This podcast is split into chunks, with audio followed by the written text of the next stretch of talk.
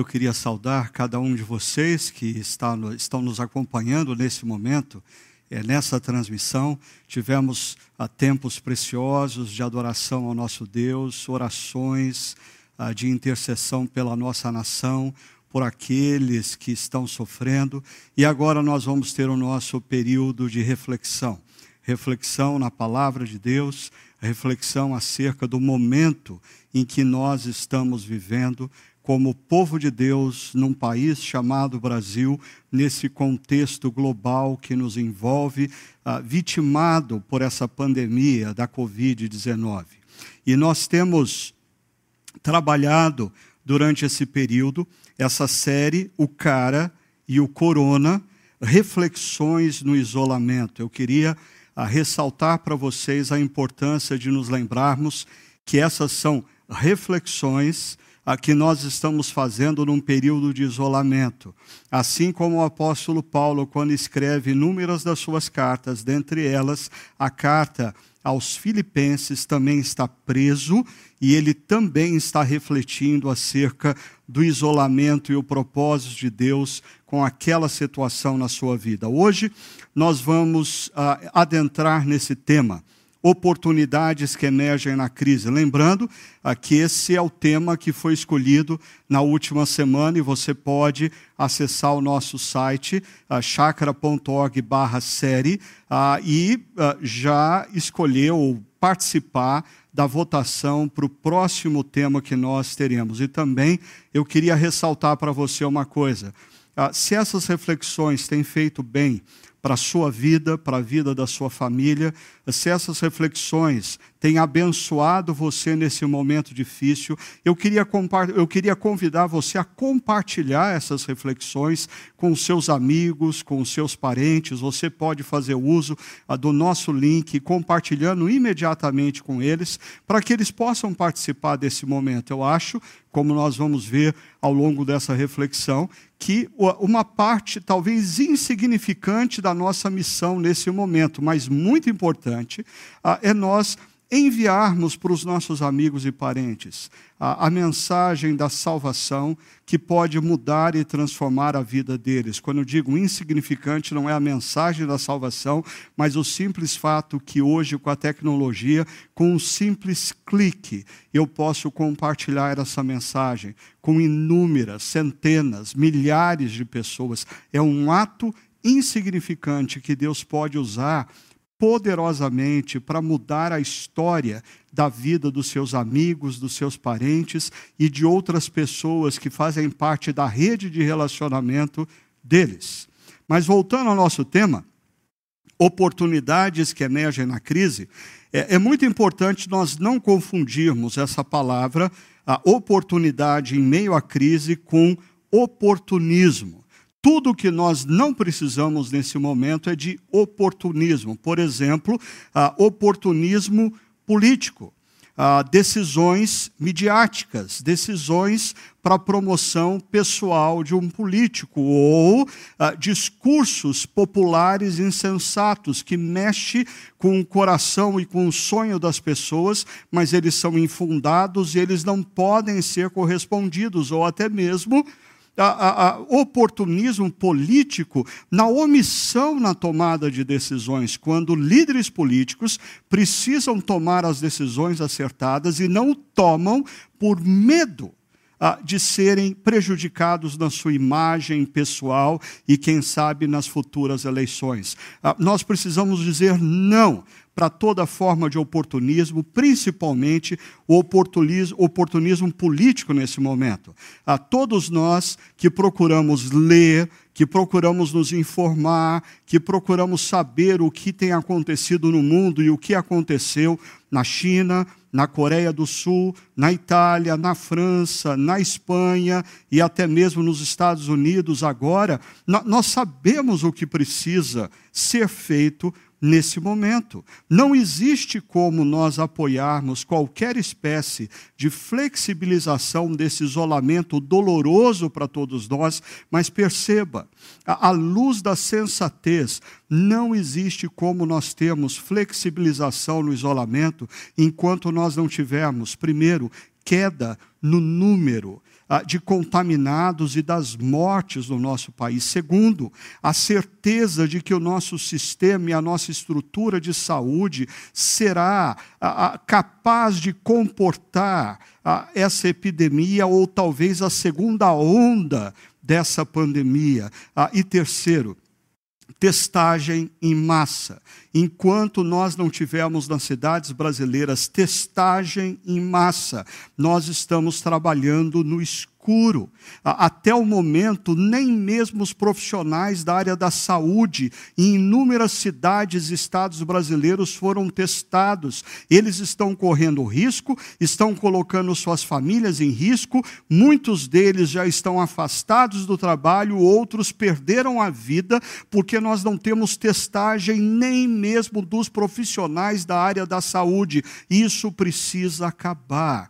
Nós, como cristãos, nesse contexto brasileiro, precisamos ter sensatez diante desse momento e não nos deixarmos levar por qualquer tipo de oportunismo político, seja ele de direita, seja ele de esquerda. Nós estamos precisando, no nosso contexto brasileiro, de líderes que tenham a coragem de tomar as decisões certas ah, e isso atrelado à integridade. Eu queria lembrar vocês de uma frase que inúmeras vezes eu fiz menção aqui, do pastor norte-americano Andy Stanley, que ele diz: caráter ou integridade é o compromisso de fazer o que é certo, mesmo quando isso é difícil. Os nossos políticos, os nossos governantes precisam ter nesse momento a coragem, o caráter, a integridade de fazer o que é certo, mesmo quando isso é difícil, mesmo quando isso coloca em risco a própria popularidade deles nas próximas eleições. Nós precisamos tratar com a vida das pessoas de maneira séria nesse momento. Mas uma outra forma de oportunismo que emerge nesse momento e que me preocupa grandemente é o, é, é, é o oportunismo econômico ah, comerciantes aumentando os valores dos produtos que são vendidos. Ah, é um absurdo, em meio a esse momento tão sofrido da população brasileira, funcionários públicos e empresários criando esquemas de corrupção para ganhar dinheiro em cima de um país que está sangrando. Isso é um absurdo. Nós precisamos dizer não para toda forma de oportunismo econômico, mas inclusive nas nossas relações, porque pessoas ao nosso redor fragilizadas poderão ser exploradas e que elas não sejam exploradas por você nesse momento que se diz cristão e que você seja o primeiro a procurar prover essa pessoa de sabedoria, de sensatez para que ela não seja explorada no seu momento de fragilidade. Mas nós precisamos evitar também toda espécie de oportunismo religioso.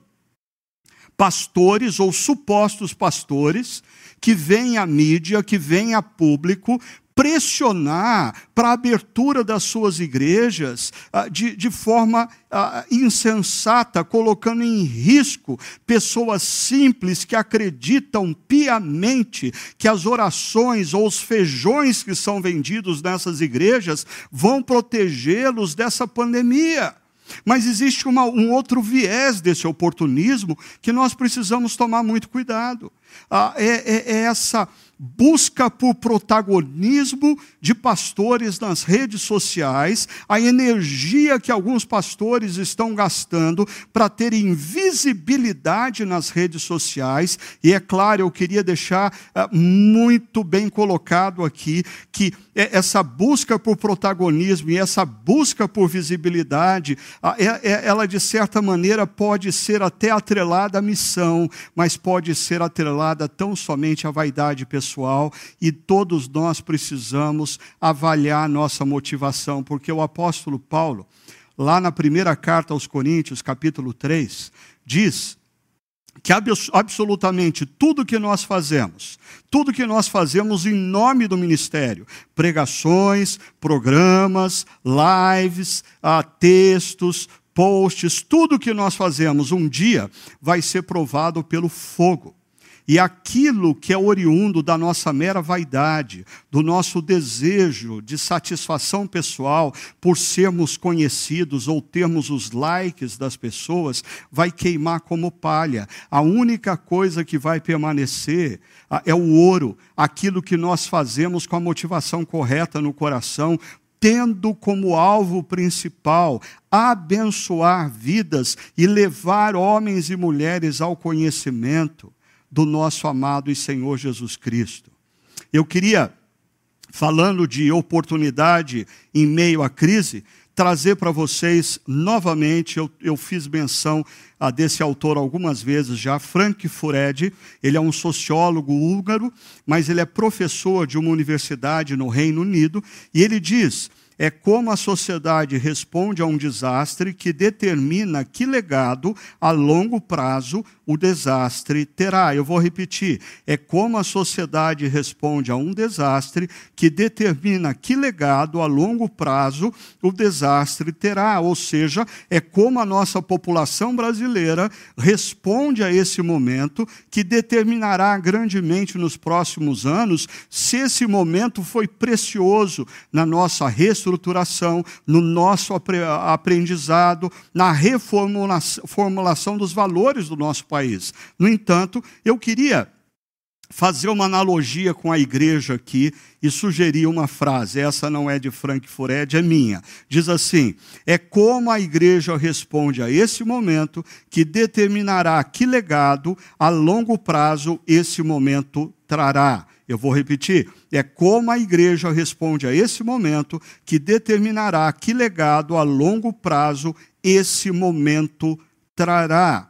Ou seja, se nós, como igreja, estamos lidando com esse momento com medo, com receio, se nós, como igreja, estamos lidando com esse momento com oportunismo religioso, o preço que nós pagaremos nos próximos anos e décadas, no contexto da sociedade brasileira, será muito alto, porque a imagem da igreja, da comunidade dos discípulos de Jesus, ficará associada a tudo de ruim nesse momento de crise. Mas se a igreja se movimentar nesse momento na direção da generosidade, na direção da sensatez, na direção da defesa da vida, na direção dos menos favorecidos, para ajudá-los nesse momento não apenas de crise na saúde, mas crise econômica, crise política, a igreja nos próximos anos e décadas pode ser vista assim como uma comunidade que fez profunda diferença nesse momento histórico da nossa nação. Deixa eu lhe dar um exemplo de algo que aconteceu no Reino Unido nas últimas semanas. É, eu não sei quantos de vocês sabem, mas quando nós pegamos os números do Reino Unido, ah, nós ah, sabemos que a, a, a cultura que envolve ah, ingleses e outros povos que compõem o Reino Unido, é uma cultura altamente secular. Ano após ano, as igrejas estão decrescendo nos seus números e estima-se que 5 a 7% da população ah, no Reino Unido frequente igrejas e dentre esse grupo existem inúmeros cristãos nominais com seus 70, 80, 90 anos de idade que frequentam as suas igrejas por hábito, mas não necessariamente com uma cosmovisão cristã e um compromisso para com a missão. As igrejas ah, por todo o Reino Unido, ou os templos dos seus prédios, estão sendo transformados em lojas de comércio e alguns deles até mesmo em boates. E, paralelamente a isso, o islamismo está em grande ascensão em todo o Reino Unido, como em inúmeros países da Europa. Mas, diante da pandemia gerada pelo Covid-19, algo diferente aconteceu no Reino Unido, e eu queria trazer a informação que foi publicada no último dia 3 de maio, ou seja, cerca de duas semanas atrás, ah, por um dos jornais mais prestigiados do Reino Unido, The Guardian. Ah, ele fez uma publicação apontando para o fato de que, de repente, tem havido um crescimento do interesse entre os cidadãos daquela parte do mundo pela espiritualidade cristã.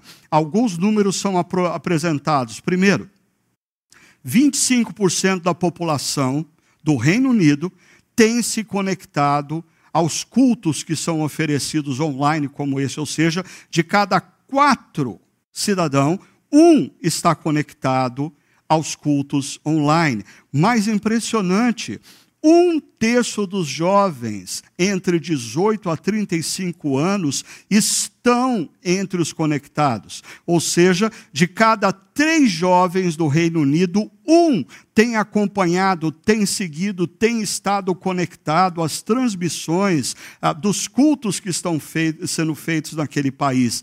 55% de aumento na compra de Bíblias nas últimas semanas. Ah, eu sou levado a crer que pessoas que já haviam abandonado a fé estão voltando à fé naquele canto do mundo. Pessoas ah, que nunca tiveram contato com a fé cristã, diante do que elas têm ouvido, talvez, através da internet, a postura da igreja naquele canto do mundo, essas pessoas têm se aproximado da espiritualidade cristã e querem agora conhecer mais profundamente o que diz a espiritualidade cristã. E algo muito impressionante que eu vou guardar ah, para o final do nosso encontro de hoje. Você vai ter que ficar conectado após a bênção, ah, porque uma canção foi gravada por músicos das mais variadas igrejas do Reino Unido, demonstrando a unidade da igreja. E essa música tinha um propósito: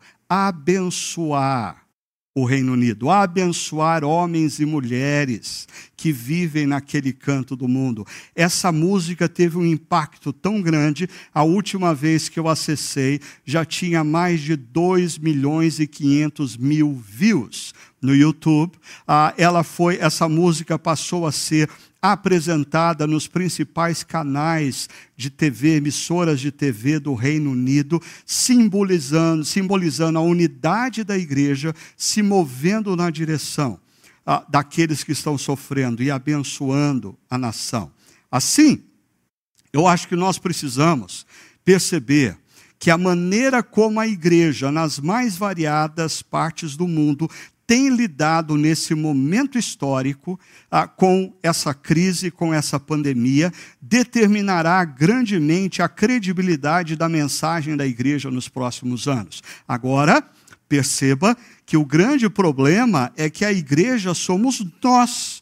Existem pessoas que, quando escutam o pregador falando, porque a igreja, a igreja, a igreja, fica pensando na instituição. Ah, mas uma das coisas que essa pandemia nos trouxe foi a oportunidade da gente ter a consciência de que a igreja não é uma instituição, que a igreja não é um prédio, que a igreja não é uma reunião que acontece aos domingos. A igreja é a comunidade dos discípulos de Cristo espalhados por uma cidade, espalhados por uma nação em missão. E eu creio, particularmente, que as nossas palavras opções e ações estão escrevendo no presente a história que será contada no futuro.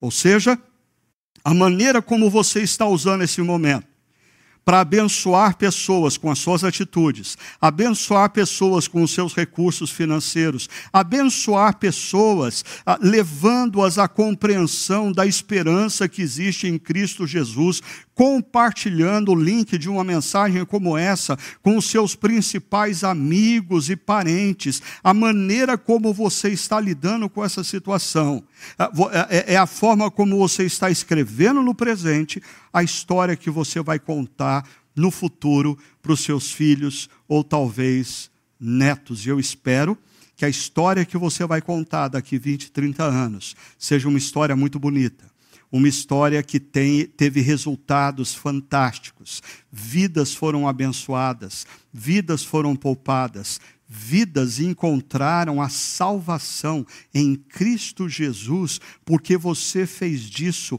uma prioridade na sua caminhada e na sua jornada nesse momento. Eu creio que a Covid-19 vai dividir o que nós conhecemos como Igreja de Cristo no mundo ocidental, definitivamente. Eu não tenho dúvidas disso, porque ah, com essa pandemia, e o fato de nós não nos reunirmos mais nos prédios ah, e todo mundo passar a acessar conteúdo ou conteúdo online ah, e poder talvez fazer ou ter contato com o conteúdo on demand ou quando quer, isso vai fazer com que inúmeras pessoas que frequentavam igrejas se tornem meros consumidores da fé. Isso já está acontecendo. Alguns daqueles que se afirmam cristãos, ah, eles se tornaram consumidores consumidores de pastores com as suas reflexões, consumidores de artistas do mundo gospel com as suas lives, consumidores de textos que são compartilhados nas redes sociais. E o grande problema é que quando tudo isso passar, bem possivelmente essas pessoas vão continuar lidando com a espiritualidade cristã sem qualquer compromisso pessoal, sem compromisso comunitário, sem compromisso com a missão. Eles se tornaram consumidores e o que eles querem é ter o melhor produto pelo menor preço. E assim eles vão passar a lidar com tudo que é produzido por igrejas e disponibilizado nas redes sociais. No entanto, eu acho que esse é o momento também em que os verdadeiros discípulos vão emergir. Pessoas que o seu compromisso com a fé cristã não está condicionado ao fato dos prédios das suas igrejas estarem abertos. Ou, pessoas que o seu compromisso financeiro em sustentar a missão e ajudar igrejas a prover recursos aos menos favorecidos e necessitados continua independentemente da situação ou circunstância que elas estão vivendo. Discípulos que, em meio à crise, veem uma grande oportunidade de compartilharem com seus amigos e parentes a esperança que há em Cristo Jesus. Homens e mulheres, parentes e amigos que há dois, três meses atrás não te davam ouvidos e não queriam conversar com você sobre espiritualidade cristã, hoje estão profundamente abertos. A minha pergunta é: essa pandemia, tem revelado na sua postura para com a fé, para com a igreja, para com o mundo, que você é um consumidor ou você efetivamente é um discípulo de Cristo. Ah, eu tenho ouvido falar de igrejas que de repente tiveram uma explosão ah, de pessoas que ah, acompanham as suas transmissões online. Ah, eu, eu, acho isso maravilhoso, mas eu quero ver isso com grande cautela, porque ah, eu não quero que a nossa comunidade Chácara Primavera se torne uma comunidade ah, encharcada de consumidores. Consumidores são altamente infiéis, consumidores só buscam o seu próprio interesse e privilégio consumidores não têm compromisso com a missão, em nem muito menos na obediência prática da fé cristã. Nós precisamos fazer desse momento um momento de repensar a nossa caminhada cristã, a fim de sermos efetivamente discípulos. E nós precisamos assumir um compromisso como discípulos de propagar a mensagem da fé cristã entre os nossos amigos e vizinhos, a fim de que eles também se tornem não consumidores, mas discípulos do nosso amado Jesus, expandindo a sua mensagem e levando em palavras e ações a mensagem do seu reino que veio através da sua vida, morte e ressurreição.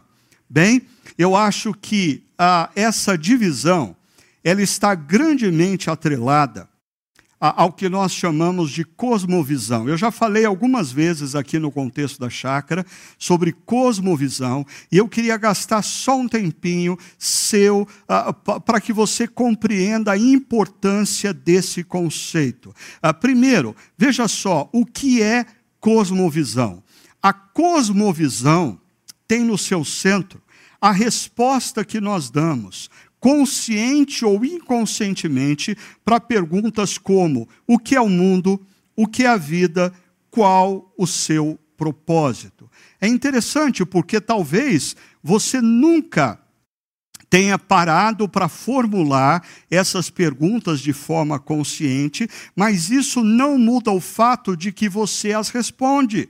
Inconscientemente você sabe ou você tem respondido para você mesmo o seu conceito, o que é o mundo, o que é a vida e qual o propósito da vida. Perceba, acompanhe o gráfico porque as respostas que nós damos a essas perguntas definem como consequência as nossas crenças e os nossos pensamentos. Por exemplo, se a sua resposta para o que é o mundo, o mundo é fruto do acaso, o mundo é fruto de uma grande explosão.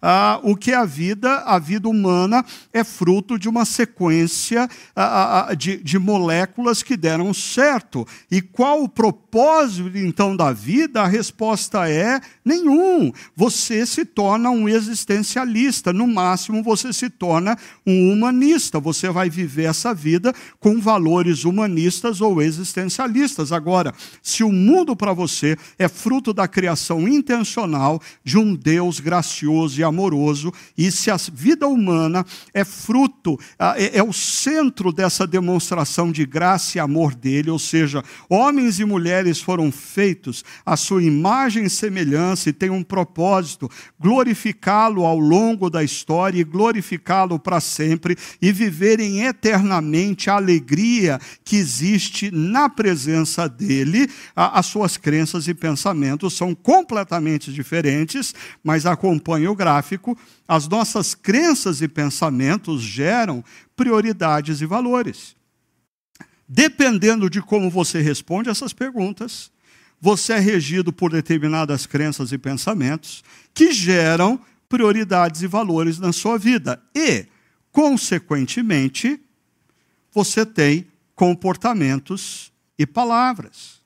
Ah, é interessante porque quando você vê no indivíduo, aqui, comportamentos que vão na contramão dos valores do reino de Deus, palavras que vão na contramão dos valores e princípios do reino de Deus, não importa esse indivíduo ah, se afirmar cristão, porque ele tem comportamentos e palavras que não condizem com as respostas mais centrais, o que é o mundo, o que é a vida e qual é o propósito da vida. Ou seja, as palavras e comportamentos desse indivíduo são decorrentes, na verdade, de uma cosmovisão talvez pagã. Os pagãos olham o mundo como fruto de deuses instáveis e mal-humorados, e nós estamos em constante guerra e luta entre o bem e o mal. Ou seja, existe sempre um complô do mal contra o bem. E o que, que o bem precisa fazer? Ser bélico e lutar contra o mal. Isso é cosmovisão pagã, que gera pensamentos e crenças, que, que, que, geram prioridades e valores e que geram comportamentos e palavras. Deixa eu dizer uma coisa que talvez alguns de vocês vão ficar bravos comigo, mas quem já me conhece sabe que eu não sou eu não sou desses de deixar de dizer alguma coisa que não vai agradar. Eu diria, a COVID-19 tem revelado que para muitos que se afirmam cristãos, a espiritualidade cristã não passa de um conjunto de palavras mágicas associadas a experiências místicas. É um povo que se afirma cristão e que se habituou a dizer amém para todo e qualquer indivíduo que fala com a voz um pouco mais alta, independentemente do conteúdo do que é falado, porque não existe consciência do que é o mundo, do que é a vida, qual o seu propósito, não existe consciência de quais são as crenças e pensamentos derivados de uma cosmovisão efetivamente cristã, não existe consciência de quais são as prioridades e valores decorrentes de pensamentos cristãos respaldados numa cosmovisão cristã. Ainda, muitos que se afirmam cristãos têm respondido a este momento de crise, de pandemia, da mesma forma que alguns não cristãos, com o mesmo desespero que alguns não cristãos, logo revelando uma cosmovisão tipicamente pagã, O mundo é explicado pela luta entre o bem e o mal, e eu estou no centro disso, e eu fico desesperado e ansioso, porque eu não tenho segurança alguma em meio a essa luta entre o bem e o mal, e eu passo a lutar desesperadamente e me agarrar no que eu entendo ser o bem e lutar contra o mal. Só que isso, volto a dizer, é fruto de uma cosmovisão pagã e não fruto fruto de uma cosmovisão cristã. E o centro da cosmovisão cristã reside no seguinte: perceba, se Jesus é quem de fato ele disse ser, tudo o que nos envolve nesse momento de crise, de pandemia, de crise econômica, de crise política, absolutamente tudo ganha novo sentido. Porque se Jesus é quem ele disse ser, pare e pense comigo nós fomos visitados pelo Deus Criador. O Deus Criador do universo esteve entre nós. E ele fez afirmações que são verdadeiras. E o que deve nos orientar nesse momento histórico são as palavras daquele que se afirma o próprio Deus Criador que entrou na história. Ah, complementando, ah, tudo é redimensionado os nossos pensamentos, os nossos valores, as nossas atitudes, os nossos comportamentos, os nossa, as nossas prioridades e os nossos pensamentos são redimensionados à luz da notícia. O Deus Criador de todo o universo esteve entre nós e ele, naquela cruz, morreu no nosso lugar e o seu sacrifício foi perfeito e aceito, porque no terceiro dia ele ressuscitou, ele ressurgiu dentre os mortos, e essa é a sinalização que ele começou a fazer todas as coisas novas. E isso vai ser concluído, ah, conforme Apocalipse 21 e 22, quando ele nos oferecer novos céus e nova terra e a renovação de toda a a vida. Se você crê que Jesus é quem ele disse ser, a sua atitude diante dessa crise precisa ser coerente às suas prioridades, aos seus pensamentos, à luz da sua cosmovisão. Avalie isso. E deixa eu mostrar para você ah, como que o apóstolo Paulo, no seu tempo de isolamento, trabalha isso, como o pensamento dele ah, é afetado pela cosmovisão dele, e eu vou usar como ilustração, a, a, cosmovisão são como óculos que nós colocamos para enxergarmos o mundo à nossa volta. Dependendo do óculos que você coloca, você passa a enxergar o mundo numa determinada perspectiva. Olha só o que está acontecendo com Paulo na carta aos Filipenses. Ele está preso ele foi acusado injustamente é, por judeus ah, que queriam prejudicá-lo. Ele aprisionado, ele tem notícias do fogo amigo, pessoas, líderes de comunidades locais, aproveitando ao afastamento dele da ativa passam a sabotar a autoridade apostólica dele, falando coisas indevidas e injustas a respeito dele, ah, e ele está dependente da ajuda financeira de pessoas, porque ah, o Império Romano não provia alimentação ou ah, materiais pessoais para os seus prisioneiros, então Paulo dependia da ajuda de outras pessoas, e como nós vimos na última reflexão, Epafrodito foi enviado pela comunidade de Filipos para prover essa ajuda ao apóstolo Paulo. E ele está no aguardo de uma sentença, uma sentença que uh, pode ser a sua condenação à morte. Como você se sentiria se você estivesse no lugar do apóstolo Paulo, preso, sendo acusado injustamente, alvo de fogo amigo, dependendo financeiramente da ajuda de pessoas e no aguardo de uma possível sentença de morte? Bom, se o apóstolo Paulo enxergasse essa situação a partir de um determinado óculos ou a partir de uma determinada cosmovisão, ele talvez veria tudo isso aqui com grande desespero. Ah, mas o apóstolo Paulo enxerga tudo isso aqui não a partir de um óculos laranja, mas a partir de um óculos verde.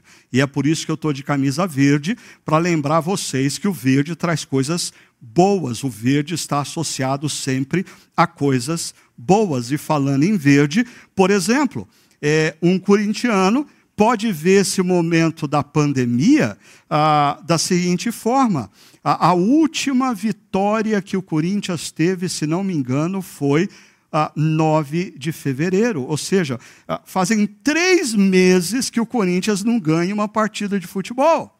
Ah, mas eles podem ver numa perspectiva um pouquinho diferente. Ah, ah, talvez na última partida eles empataram. Então faz dois meses que o Corinthians não perde. Depende então do óculos que você usa, você enxerga a realidade de uma forma. O apóstolo Paulo olha essa realidade e enxerga o quê? Perceba, ele diz em Filipenses 1, 12 e 13. Ah, acompanhe comigo. Quero que saibam, irmãos, que aquilo que me aconteceu tem, ao contrário, servido para o progresso do Evangelho. E ele continua. Como resultado, tornou-se evidente a toda a guarda do palácio e a todos os demais que estou na prisão por causa de Cristo. E eu queria ainda fazer menção de dois versos no final do capítulo 4, que ele diz: Saúdem a todos os santos em Cristo Jesus, os irmãos que estão comigo enviam saudações. Todos os santos lhe enviam saudações, especialmente os que estão no palácio de César. É interessante. Deixa eu mostrar para você a estrutura de pensamento do apóstolo Paulo diante da adversidade, diante da prisão, diante das acusações ilegítimas, diante do fogo amigo, diante das necessidades financeiras, diante de uma possível sentença de morte. Qual é a visão de Paulo? Ele começa dizendo: Eu quero que vocês saibam é importante que vocês, cristãos de Filipos, é importante que vocês, homens e mulheres que se afirmam discípulos de Jesus, e por favor, preste atenção nisso. Paulo está escrevendo aos Filipenses, mas essa carta, inspirada pelo Espírito Santo, tinha por propósito falar ao coração de inúmeros cristãos nas mais variadas culturas, nos mais variados tempos históricos, inclusive o nosso. Então, nós podemos dizer que quando Paulo escreve, eu quero que vocês, meus irmãos e irmãs, saibam ah, e demonstra nisso uma, uma, uma necessidade, uma urgência para que irmãos e irmãs abram suas mentes para compreenderem a, a, cosmovisão cristã diante da adversidade, lidarem com a adversidade a partir de uma cosmovisão de um discípulo de Jesus. Paulo diz: Eu quero que vocês saibam. Ele continua dizendo: eu quero que vocês saibam que aquilo que me aconteceu, o que, que aconteceu a Paulo? A prisão, a, as acusações ilegítimas, o fogo amigo, a necessidade financeira, o receio, a, talvez com uma condenação à morte, tudo aquilo que me aconteceu e que Paulo poderia interpretar de maneira negativa, amargar e azedar, azedar diante da situação, ele diz ao contrário. E aqui nós temos uma grande virada. E esse ao contrário revela que tipo de óculos que o apóstolo Paulo está olhando, usando? Ele não está usando os óculos de um homem sem consciência da existência de um Deus criador dos céus e da terra e que entrou na história na pessoa de Jesus para consumar uma obra na cruz, ressuscitar no terceiro dia e enviá-lo em missão. Quando ele diz ao contrário, ele complementa dizendo: ah, tudo o que me aconteceu tem servido para o progresso do Evangelho. A, a cosmovisão do apóstolo Paulo faz com que ele compreenda que no seu momento histórico, na sua vida pessoal, na sua agenda, preste atenção, não existe absolutamente nada mais importante do que o progresso do Evangelho. O progresso do Evangelho, para quem é discípulo de Jesus, é imensamente, incomparavelmente mais importante do que a caminhada profissional, do que o sucesso da sua empresa, do que a complementação do seu doutorado, do que o reconhecimento dos seus pares por quê? Porque o discípulo de Jesus, ele olha o mundo e a história a partir de uma outra perspectiva e não a partir da mesma perspectiva dos seus amigos de trabalho, dos seus parentes que ainda não compreenderam quem é Jesus e o que ele fez. Deixa eu mostrar isso para você através de um outro gráfico. Imagine o seguinte: nós temos aqui a história e nós estamos vivendo a história e, de repente, no nosso caminho, surge uma pandemia da Covid-19. Ah, e, e, o que, que essa pandemia gera na nossa história, no nosso mundo? Mortes, crise econômica, desestabilização política e muito medo e ansiedade diante de um futuro incerto. A Covid-19 gera tudo isso em nós. Mas quando nós, como cristãos, olhamos para esse momento histórico, nós temos uma convicção: existe algo de errado no mundo. Eu diria que essa mesma convicção emergiu na mente de homens e mulheres em 1917, diante da, da gripe espanhola. A, a mesma convicção emergiu no século XIV diante ah, da peste negra. A mesma convicção surgiu na vida de homens e mulheres que viviam na década de 40 do século passado, quando viram pela primeira vez imagens da explosão das bombas em Hiroshima e Nagasaki. A, a, mesma convicção tomou conta do meu coração quando, diante de uma televisão, eu vi o ataque às Torres Gêmeas em Nova York. A, a mesma convicção tomou conta das pessoas quando tiveram acesso à informação e aos números de mortes gerado pelo furacão Katrina. A mesma convicção. Ah, nós fomos tomados por ela no início da nossa comunidade Chácara Primavera, quando diante de nós, nos jornais e na TV, estavam informação acerca do tsunami na região da Oceania, que devastou países e consumiu milhares de vidas existe algo de errado no mundo. E a espiritualidade cristã vai dizer que esse algo de errado teve início no que nós chamamos de queda. A queda foi o momento em que os nossos primeiros pais romperam com o Deus Criador e abriram mão da harmonia que existia em todo o ato da criação.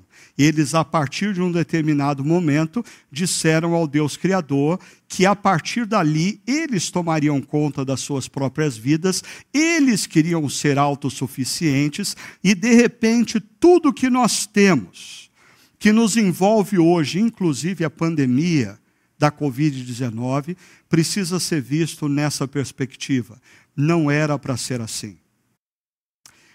Não era para ser assim. Esse não é o plano original do Deus Criador. Quando ele cria o universo, cria os seres humanos. Nós, por sinal, nós não fomos criados para a morte, nós fomos criados para a vida. É por isso que a morte nos gera tanto desconforto. É por isso que a morte nos gera receio e medo, porque o Deus Criador nos criou para a vida. Mas os nossos primeiros pais fizeram uma opção de desconexão com Deus Criador, gerando uma desestabilização em todos os relacionamentos, inclusive do ser humano com seu próprio bios, com a sua psique, com a natureza, o ser humano com o ser humano, e de repente emerge todo tipo de mal, mas não era para ser assim. E a grande pergunta que permeia ou está por detrás de inúmeras filosofias, religiões e pensamentos é como nós vamos resolver esse problema.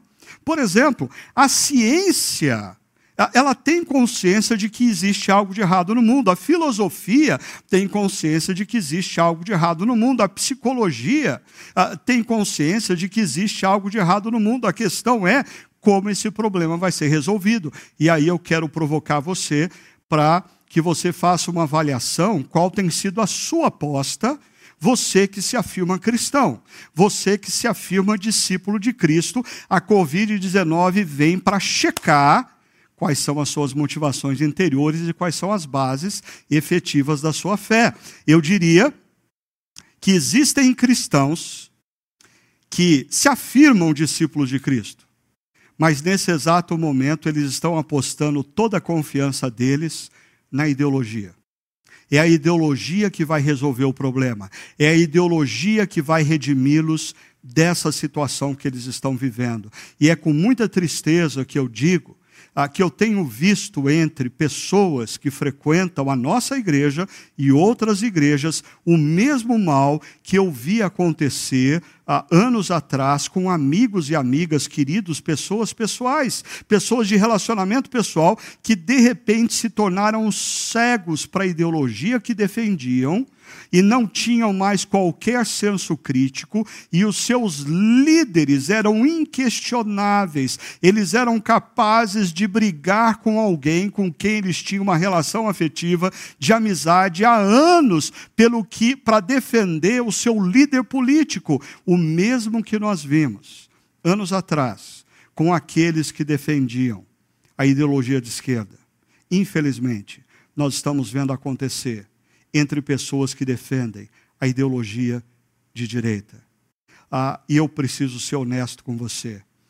A, a sua ideologia, quer seja ela de direita ou de esquerda, não vai redimir o universo, não vai fazer novas todas as coisas. Não é aí que nós colocamos ou deveríamos colocar a nossa esperança. Ou ainda, existem pessoas que colocam toda a expectativa na ciência o positivismo, o humanismo. Ah, eu queria ser bem claro com isso, dizendo que, ah, ao colocar ciência aqui, eu não estou dizendo que nós não devemos observar os padrões e normas que estão sendo determinados pela ciência no combate da Covid-19. Ah, por sinal, por exemplo, Ontem mesmo à noite, aí eu vi um debate na CNN Brasil ah, com o neurocirurgião Fernando Gomes, ah, que bem possivelmente é um cristão, pelos seus pressupostos, pela sua cosmovisão, ah, ao dar as, as respostas. Ou seja, não existe, nós não precisamos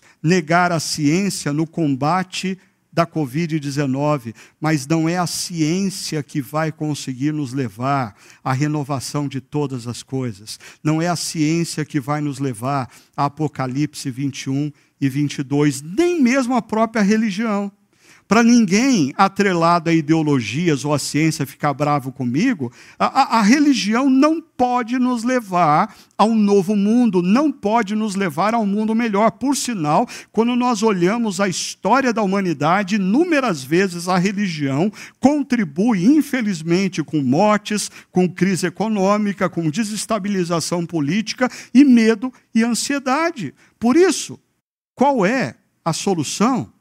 Perceba, a espiritualidade cristã nos apresenta Jesus, o Deus Criador que entrou na história e que naquela cruz morreu para pagar o preço dessa desconexão e nos restaurar com Ele, no terceiro dia ressurgiu. E quando a ressurreição de Jesus acontece, o Deus Criador, agora redentor, dá origem a um processo para fazer todas as coisas novas que vai ser consumado em Apocalipse 21 e 22. Deixa eu dizer uma coisa. Eu sei que você, que nos acompanha já há algum tempo na comunidade Chácara Primavera, talvez esteja ouvindo tudo isso e dizendo assim: mas nada disso é novo. Ah, desculpa, a questão não é se é novo, a questão é você já colocou isso na sua mente, no seu coração. isso já transformou a maneira como você vê o mundo. Isso tem transformado a maneira como você está agindo diante dessa crise. Porque o nosso papel como profetas de Deus não é trazer o novo. Ah, os profetas no Antigo Testamento constantemente relembravam o povo a lei que foi dada no passado. Por quê? Porque o povo insistia em não ser obediente, não viver a lei. Ah, e eu me sinto na responsabilidade de constantemente lembrar vocês ah, do que significa ser discípulo de Jesus, porque ser discípulo de Jesus não significa frequentar uma comunidade cristã aos domingos, cantar até se arrepiar durante o louvor, ouvir uma mensagem que te empolga e faz você dar risada e no final faz você cair em lágrimas e você passar a semana usando expressões como aleluia, glória a Deus, amém. Ah, a paz do Senhor, shalom. Chega disso. Ser discípulo de Jesus significa olhar para a história e perceber que o Deus Criador nos visitou na pessoa de Jesus. E se Jesus é quem ele disse ser, absolutamente tudo que está ao nosso redor se torna relativo e o único absoluto é Jesus e o que ele mandou a gente fazer, o que ele pediu para a gente a seguir. Perceba, Jesus nos dá, como discípulos de Jesus, uma missão. Nós, como igreja, estamos aqui entre o anúncio de que o Deus Criador entrou na história e se tornou o nosso redentor e vai levar a história, a humanidade, o universo a experimentar a renovação de todas as coisas, mas a nossa missão como discípulos nesse mundo. Ah, se existe Covid-19, se existe morte, crise econômica, desestabilização política e futuro incerto, é nesse contexto que você, como discípulo de Jesus, é chamado a viver, é chamado a fazer opções, é chamado a manifestar os valores do reino, é chamado a levar os seus amigos e parentes a compreender a esperança que existe em Cristo Jesus. Deixa eu mostrar isso da seguinte forma para você, e eu vou pedir para o nosso técnico da imagem projetar essa imagem para você poder enxergar bem. Veja só, aonde existe morte, os discípulos promovem vida, aonde existe crise econômica, generosidade, aonde existe desestabilização política, os discípulos falam de paz e justiça, e aonde existe ansiedade e medo, os discípulos de Cristo levam a mensagem de esperança. E aonde existe a pandemia do Covid-19, discípulos de Cristo se tornam agentes de bênção. Pode voltar a mim. Ah, é, é isso que eu estou querendo mostrar para você com essa reflexão. Que a Covid-19 está fazendo uma grande divisão ah, no que nós chamamos de igreja.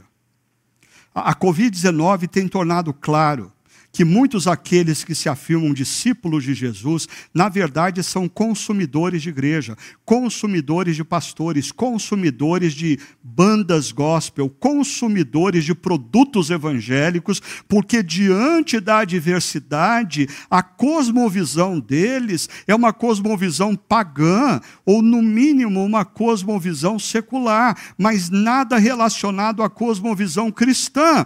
Por outro lado, a Covid-19 é a oportunidade para você reavaliar sua fé e efetivamente se tornar um discípulo de Cristo, entendendo que tudo quanto está acontecendo pode ser uma grande oportunidade para você, como discípulo de Cristo, abençoar vidas. E aí, eu quero só lembrar vocês de algo que o nosso amigo e pastor Dave Ferguson ah, colocou já no passado, esse bless, esse acróstico. Né? Ah, comece com oração. Ore pelo Brasil, ore pelo mundo.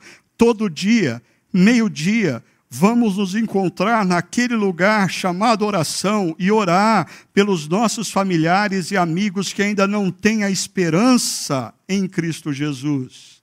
Além disso, escute, Nós temos a oportunidade nesse momento, como vimos na reflexão passada, de demonstrarmos interesse, carinho e cuidado por pessoas, ah, sejam elas parentes, sejam elas amigos, você tem a oportunidade de ir ao encontro por telefone, não pessoalmente, a pessoas que estão fragilizadas, precisando serem ouvidas. Você pode ligar, ligue hoje para dois, três amigos perguntando como que eles estão. Ao longo da semana, não deixe de entrar em contato com amigos que você sempre quis compartilhar a esperança que há em Cristo Jesus, mas eles sempre estiveram fechados para isso. Ah, se você começar perguntando como eles estão, se existe algo que você possa fazer, ah, e dentro do acróstico, acróstico WIT, ou coma, ah, é, é algo que a gente não pode fazer nesse momento.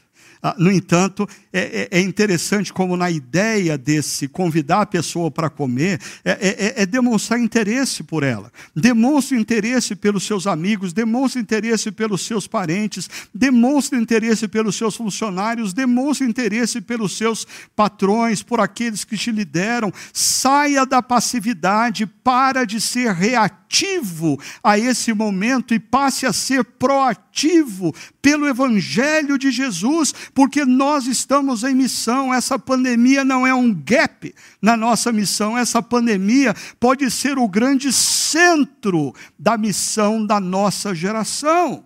Ainda, o primeiro S ali, service, sirva. Sirva pessoas que estão passando por dificuldades.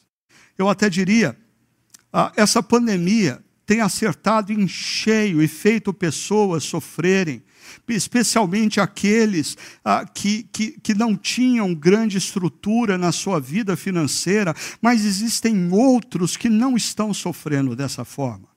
Existem outros que estão em alguma segurança, existem outros que não precisam sair de casa e colocar a sua vida e a vida dos seus familiares em risco. Então eu diria, ah, cristãos, discípulos de Cristo que se enquadram nesse segundo caso, agora é a hora de você contribuir, continuar contribuindo com a sua comunidade local e talvez dobrar a contribuição com a sua comunidade local, a fim de que ela possa, através da diaconia, abençoar e servir pessoas que não têm os mesmos privilégios que eu e você temos de permanecer em casa, de trabalharmos remotamente e talvez de ainda não estarmos tão afetados economicamente com toda essa pandemia, mas nós precisamos deixar a essa passividade. Nós estamos assistindo uma pandemia, nós estamos assistindo a morte de milhares de pessoas, nós estamos assistindo crescer o número daqueles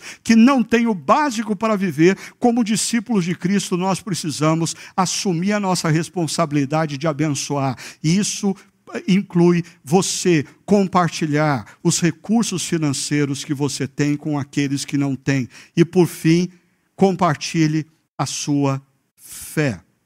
E eu diria que ah, essa é uma das grandes oportunidades nesse momento e que nós estamos. Ah, eu sinto ah, que, que, as pessoas que fazem parte, por exemplo, da nossa comunidade, têm deixado passar essa oportunidade. É impressionante, o nosso pessoal da comunicação pe ah, constrói peças fantásticas para divulgar através das redes sociais e envia para os líderes de grupos pequenos, que enviam para cada um de vocês. E, e é interessante, a, a maioria dos membros assiste aquela peça ou vê aquela peça de comunicação como se ele membro fosse a linha final. Ah, muito legal, no máximo eu dou um like. Não, essas peças estão sendo criadas para você compartilhar com os seus amigos e vizinhos, com os seus parentes. Ah, nós estamos tentando facilitar para você ter um papel como agente de transformação de vidas,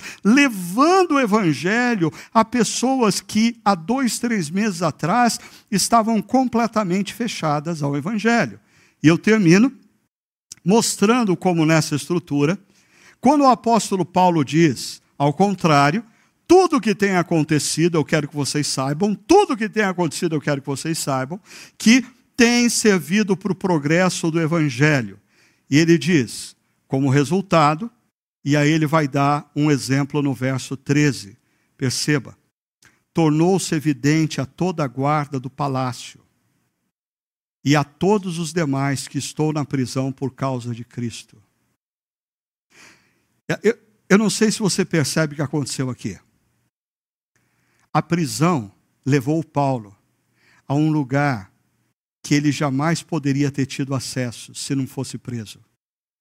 A Paulo, preso, teve contato direto com a guarda pretoriana, com os soldados de César. E alguns deles tinham que passar 24 horas em convivência com o apóstolo Paulo, guardando o apóstolo Paulo. Sabe o que, o apóstolo Paulo fez? Ele compartilhou o evangelho com eles. Ele falou acerca de Jesus, o Deus Criador que entrou na história para nos visitar. E olha só a consequência num dos últimos versos de Filipenses 4. Todos os santos lhes enviam saudações. Perceba essa frase.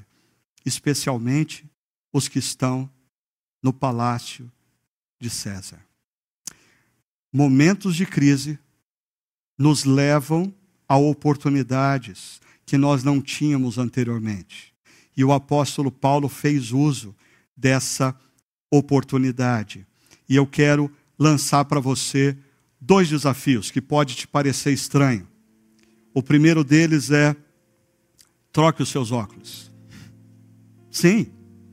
Porque talvez você esteja olhando toda essa situação através de óculos errados, óculos equivocados. Coloque o, o, o óculos da cosmovisão cristã e olhe para esse momento da adversidade com uma nova perspectiva. Ah, veja as oportunidades para o Evangelho nesse contexto e assuma a missão de ser bênção. Como eu disse, a Covid-19 está fazendo uma grande divisão na igreja do Ocidente. A Covid-19 está dividindo aqueles que sempre foram meros consumidores de igreja daqueles que são efetivamente discípulos de Cristo. E discípulos de Cristo precisam olhar para esse momento numa nova perspectiva e assumir a responsabilidade de serem bênção entre os seus. Termino com uma frase do apóstolo Paulo em Filipenses 1:27. Não importa o que aconteça, não importa o que aconteça, exerçam a cidadania de maneira digna do Evangelho de Cristo.